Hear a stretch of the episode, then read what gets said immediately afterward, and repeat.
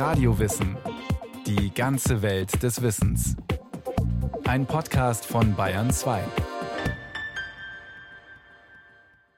Muttermale, Warzen oder Altersflecken hat jeder von uns. Sie treten umso öfter auf, je älter man wird. Inzwischen weiß man, wer welche dieser Hautveränderungen bekommt, liegt nicht nur an den Genen, sondern vor allem auch an Umwelteinflüssen. Eine Sendung von Laura Esslinger. Jeder Mensch hat sie, aber nicht alle mögen sie. Hautveränderungen wie Muttermale, Warzen, Sommersprossen oder Altersflecken. Sie treten im Laufe des Lebens auf, meist mit zunehmendem Alter. Obwohl sie in der Regel ungefährlich sind, lassen immer mehr Menschen sie entfernen. Das hat auch mit unserer Vorstellung von einer idealen Haut zu tun. Als sichtbarstes Organ des menschlichen Körpers steht sie unter besonderer Beobachtung. Wer welche dieser Hautveränderungen bekommt, hängt nicht nur von den Genen und vom Lebensstil ab, sondern, so sagen jetzt Wissenschaftler, auch zunehmend von Umwelteinflüssen. Bei Meier Hofmann sind die Veränderungen der Haut Dauerthema. Sie ist Dermatologin an der Berliner Charité. Seit einigen Jahren kommen deutlich mehr Menschen zu ihr, um ihre Haut kontrollieren zu lassen auch ganz junge Patienten. Es gibt nämlich Phänomene, die schon im frühen Stadium der Hautalterung, im Kindheits- und Jugendalter auftreten. Zum Beispiel das Muttermal. Umgangssprachlich heißt es Leberfleck. Die Mediziner sprechen vom Nävus.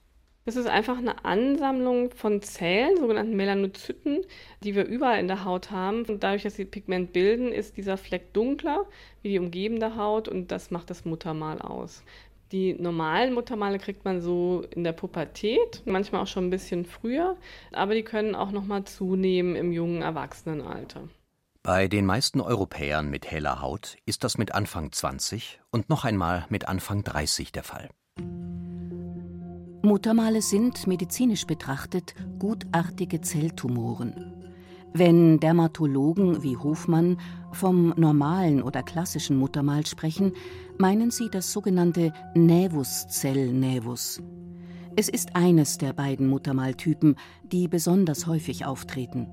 Es gibt aber noch viele Unterarten. Das klassische Muttermal jedenfalls, das Nävuszell-Nävus, ist zwei bis fünf Millimeter groß und schwarz, braun oder rötlich pigmentiert. Es hat eine runde Form, ist symmetrisch und klar umrandet, franzt also nicht aus. Seine Oberfläche kann mitunter leicht erhaben sein, so wie beim zweiten Muttermaltyp. Es gibt Muttermale, die etwas in die Höhe wachsen. Die nennt man dann dermale Nevi. Das heißt, die gehen einfach von einer bisschen tieferen Hautschicht aus, sind aber auch erstmal harmlos. Frauen, so Hofmann, bekommen Muttermale eher an den Beinen, Männer am Oberkörper.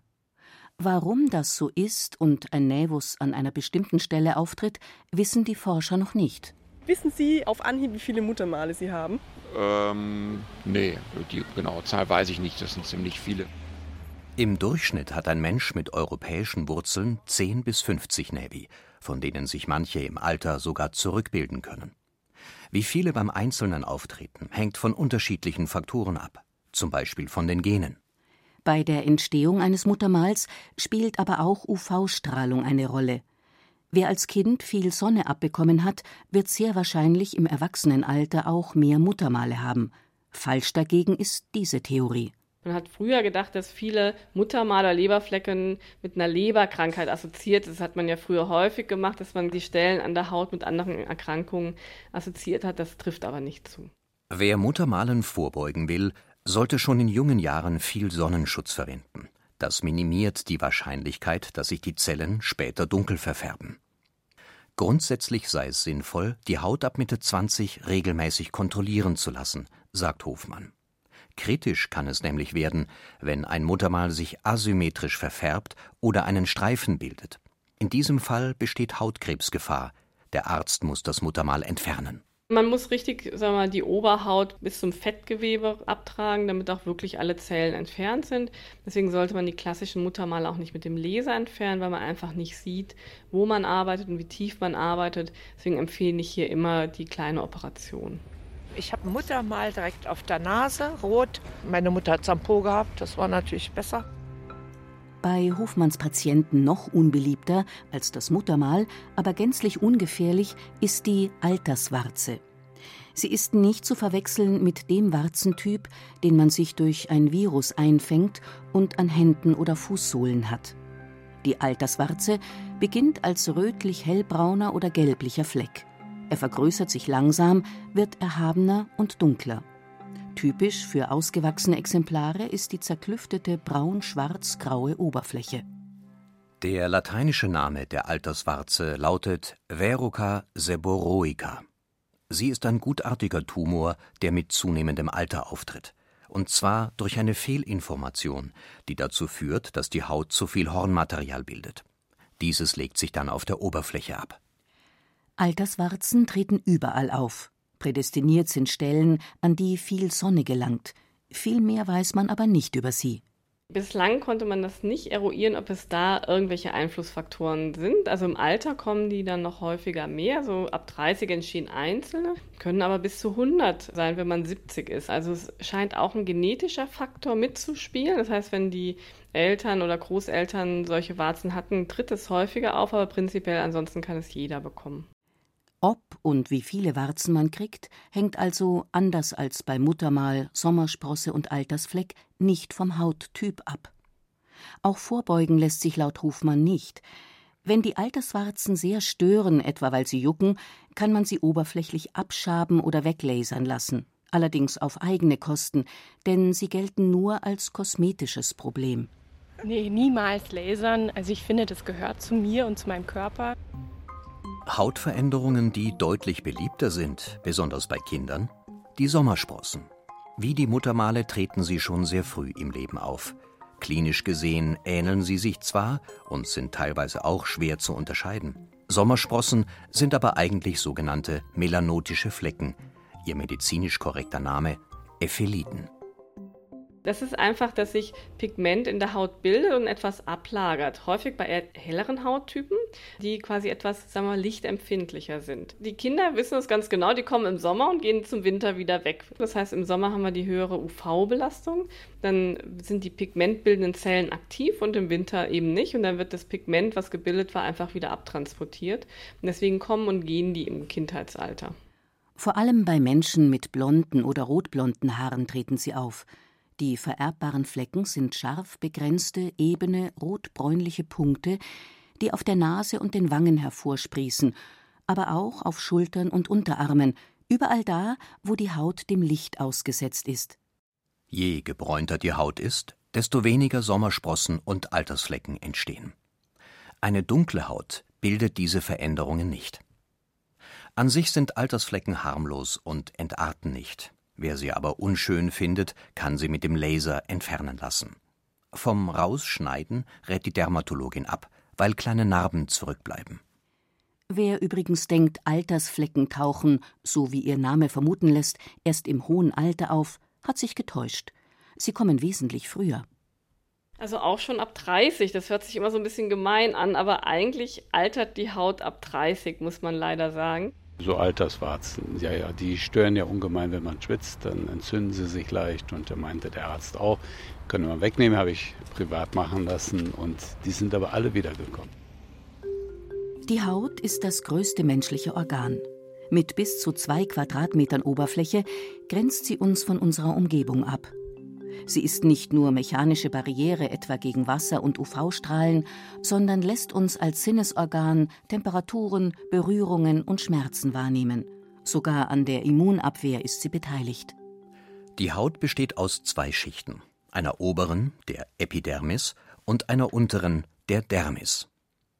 Die Subcutis wiederum liegt als Bindegewebsschicht ganz unten und verbindet die Haut mit Sehnen und Knochen. In der Epidermis, der verhornten Oberhaut, befinden sich unterschiedliche Zelltypen, zu denen neben Stamm und Nervenzellen auch die Pigmentzellen, die Melanozyten gehören. Die Dermis, auch Lederhaut genannt, ist dicker als die Epidermis und für deren ständige Erneuerung zuständig. Sie bildet ein dichtes Geflecht aus elastischen Fasern, Proteinen, Drüsen sowie Lymph und Blutgefäßen Was Hautveränderungen angeht, merke ich eigentlich im Sommer immer, dass ich Sommersprossen kriege und die finde ich auch sehr schön, bin ich auch stolz drauf. Ich finde es witzig und irgendwo, glaube ich, auch attraktiv. Die Haut altert täglich und sie tut das auf zweierlei Art. Zum einen auf eine natürliche Weise, zum anderen auf eine vorzeitige, das heißt, ihre Alterung treiben äußere Faktoren voran. Die natürliche Hautalterung ist das genetisch vorprogrammierte Älterwerden von Zellen. Mediziner schätzen, dass die Gene zu etwa 30 Prozent am Alterungsprozess beteiligt sind.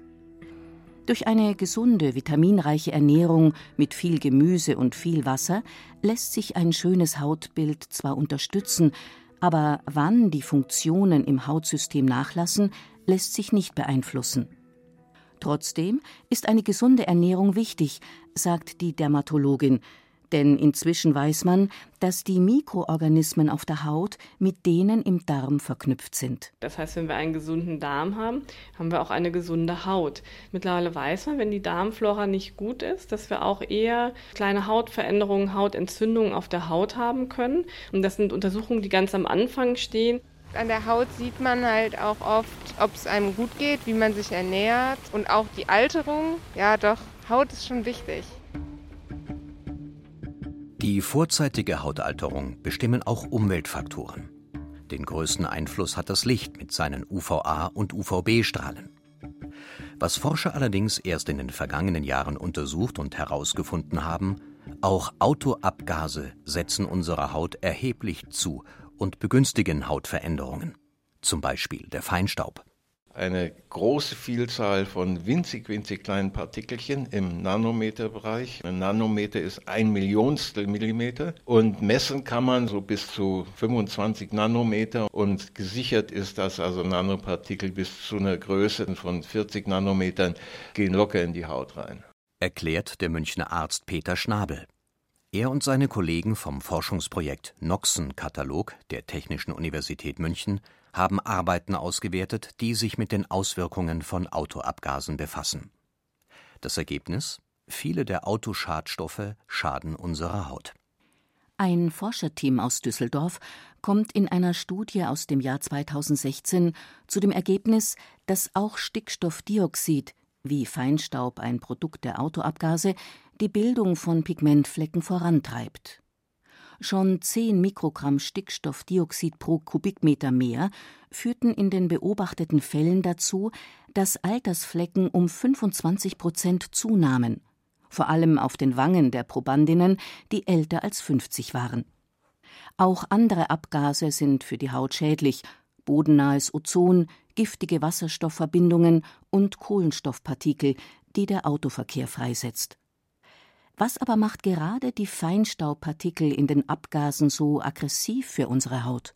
Die sind sehr winzig, haben aber eine vergleichsweise sehr große Oberfläche und sind sehr reaktiv. Und vor allen Dingen können sie noch andere Schadstoffe mittransportieren. Sie können nämlich sozusagen als trojanische Pferde mit in die Zellen einschleusen. Die reagieren, das ist immer wieder dasselbe, zum Beispiel mit dem Hautbindegeweben, also mit den elastischen Fasern, mit den Kollagenfasern.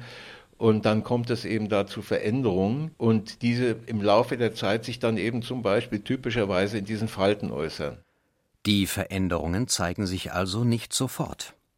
Wer einmal eine große Abgaswolke abbekommt, kann sich laut Schnabel in der Regel auf die Abwehrfunktionen seiner Haut verlassen, ohne dass sich sofort Falten und Pigmentflecken zeigen. Ist die Haut aber kontinuierlich den Schadstoffen ausgesetzt, und da reichen auch kleine Mengen, werden nach und nach immer mehr Zellen der Epidermis geschädigt. Irgendwann kann die Haut diese Schäden nicht mehr ausgleichen. Sie werden im Hautbild sichtbar. Welcher Umweltfaktor wie viel Einfluss auf den Alterungsprozess der Haut hat, dazu gibt es noch keine validen Zahlen. Es bräuchte dafür mehr Langzeitstudien, sagt der Mediziner, und die sind aufwendig und teuer. Zumindest aber beim Thema Abgase lässt sich festhalten, Menschen, die in einem Großstadtbereich leben, vor allen Dingen in verkehrsreichen Regionen, dass deren Haut schneller altert aufgrund dieser äußerlichen Einflüsse. Schon im Kindesalter wird angelegt, wie stark die Haut durch diese Umwelteinflüsse frühzeitig altert. Wer als Kind in einer Stadt mit viel Verkehr aufwächst, bekommt später wahrscheinlich mehr Pigmentflecken. Denn, so erklärt Schnabel und verweist auf eine weitere Studie, schon im ersten Lebensjahrzehnt finden alterungsbedingte Veränderungen in der Haut statt. Sie zeigen sich aber erst jenseits der 30, etwa als Falten und Pigmentflecken. Die Verbrennungsprodukte aus dem Auspuff sind übrigens nicht das einzige Problem für unsere Haut. Auch die Stoffe, die durch Zigarettenrauch freigesetzt werden, schaden ihr. Beim Rauchen ist es ganz genauso, sind es eben auch Partikelchen, aber eben auch die polyzyklischen aromatischen Kohlenwasserstoffe, die da im Qualm sind. Aber der Reaktionsweg ist immer der gleiche. Was aber tun gegen diese schädigenden Umwelteinflüsse? Klar, wer raucht, kann schon mal das sein lassen. Aber wer nicht gerade auf einem idyllischen Bauernhof in den Bergen lebt, wird den Autoabgasen kaum entkommen. Ein Vorschlag aus der Kosmetikbranche sind Antioxidantien, also chemische Stoffe, die Reaktionen von Substanzen verzögern oder ganz verhindern, indem sie besonders reaktionsfreudige Teilchen abfangen. Solche Antioxidantien gibt es zum Beispiel in Form von Cremes, die Reaktionen von Schadstoffteilchen mit unserer Haut verhindern sollen. Aber Peter Schnabel ist skeptisch weiß ich nicht, wie das gehen soll. Da wird natürlich viele Vorschläge gemacht mit Vitamin C und Vitamin A und diesem und jenem drin. Schon beim normalen Sonnenschutz versucht man es ja auch ne, mit Filtern, aber das ist alles nicht so einfach. Können sich wirklich nur wirklich waschen, aber nicht grob waschen, eben versuchen, dass sie in Anführungsstrichen den Dreck aus dem Gesicht von der Haut kriegen. Aber das, die können die Haut nicht zumachen, das geht nicht. Sie müssten ja dann wirklich jede Pore der Haut zuschmieren, damit da nichts reingeht. Die Kosmetikindustrie wird künftig wohl trotzdem in Forschungsprojekte investieren, bei denen nach kosmetischen Lösungen für die vorzeitigen Alterungserscheinungen der Haut gesucht wird. Mediziner wie Peter Schnabel glauben, dass die da ein Betätigungsfeld gesehen haben, denn das ist ja doch von erheblicher Bedeutung. Ich meine, muss man ja zugeben, wir werden alle älter im Durchschnitt und werden auch alle knittriger, aber nicht unbedingt wackeliger und viele Menschen haben vielleicht keine Lust, wenn sie 60, 70 sind, mit Falten rumzulaufen und hätten das gerne besser und dann kümmert sich natürlich die Kosmetikindustrie darum. Dass der Haut eine immer größere gesellschaftliche Bedeutung zukommt, dafür sprechen die Umsätze der Kosmetikbranche.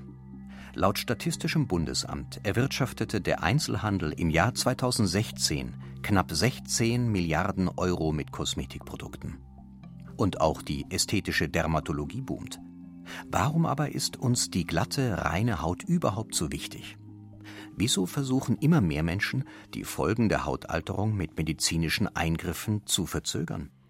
Professor Ernst Jung hat sich mit der Kulturgeschichte der Haut befasst und untersucht, welche Bedeutung ihr über die Jahrhunderte zukam.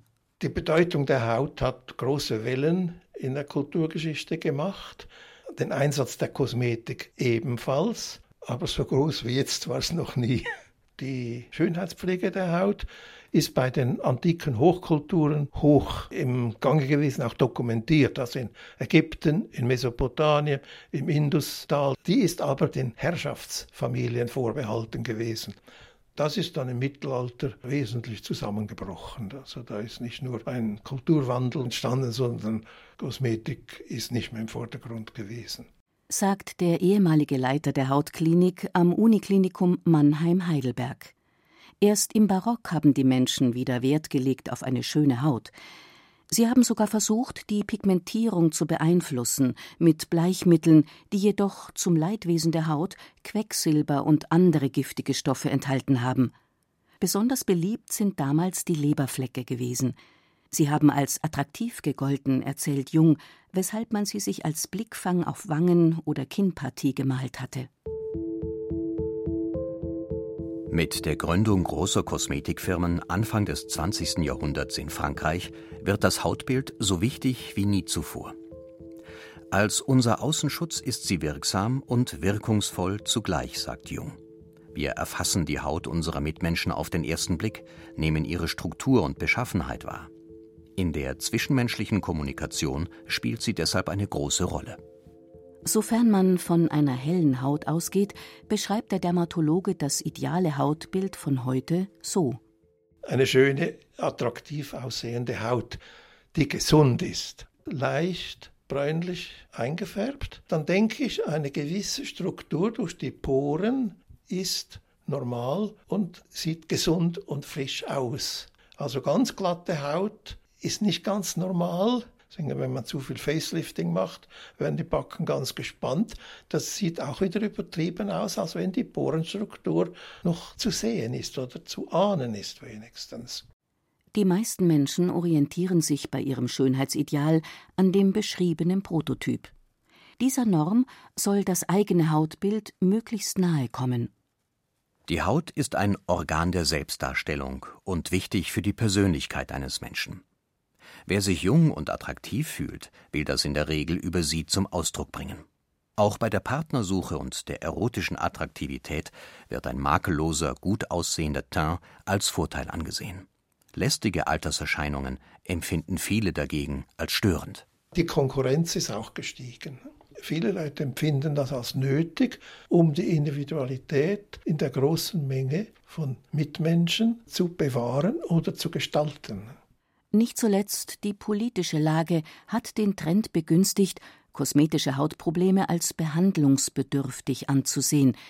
Die vergangenen Jahrzehnte waren, zumindest in vielen Ländern Europas und in den USA, verhältnismäßig friedlich, ohne existenzbedrohende Ereignisse. Die Menschen, sagt Jung, haben schlicht mehr Zeit, um sich Gedanken über das eigene Erscheinungsbild zu machen. Der Hype um die Haut wird so schnell wohl nicht verblassen.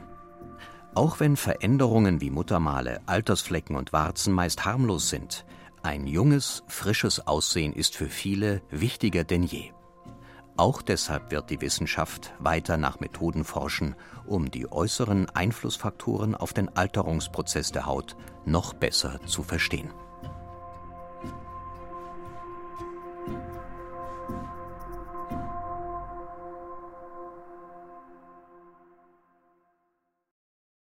Sie hörten Hautveränderungen, Muttermal, Altersfleck, Warzen von Laura Esslinger.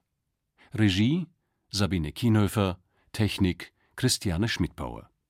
Es sprachen Ruth Geiersberger und Armin Berger. Eine Sendung von Radio Wissen.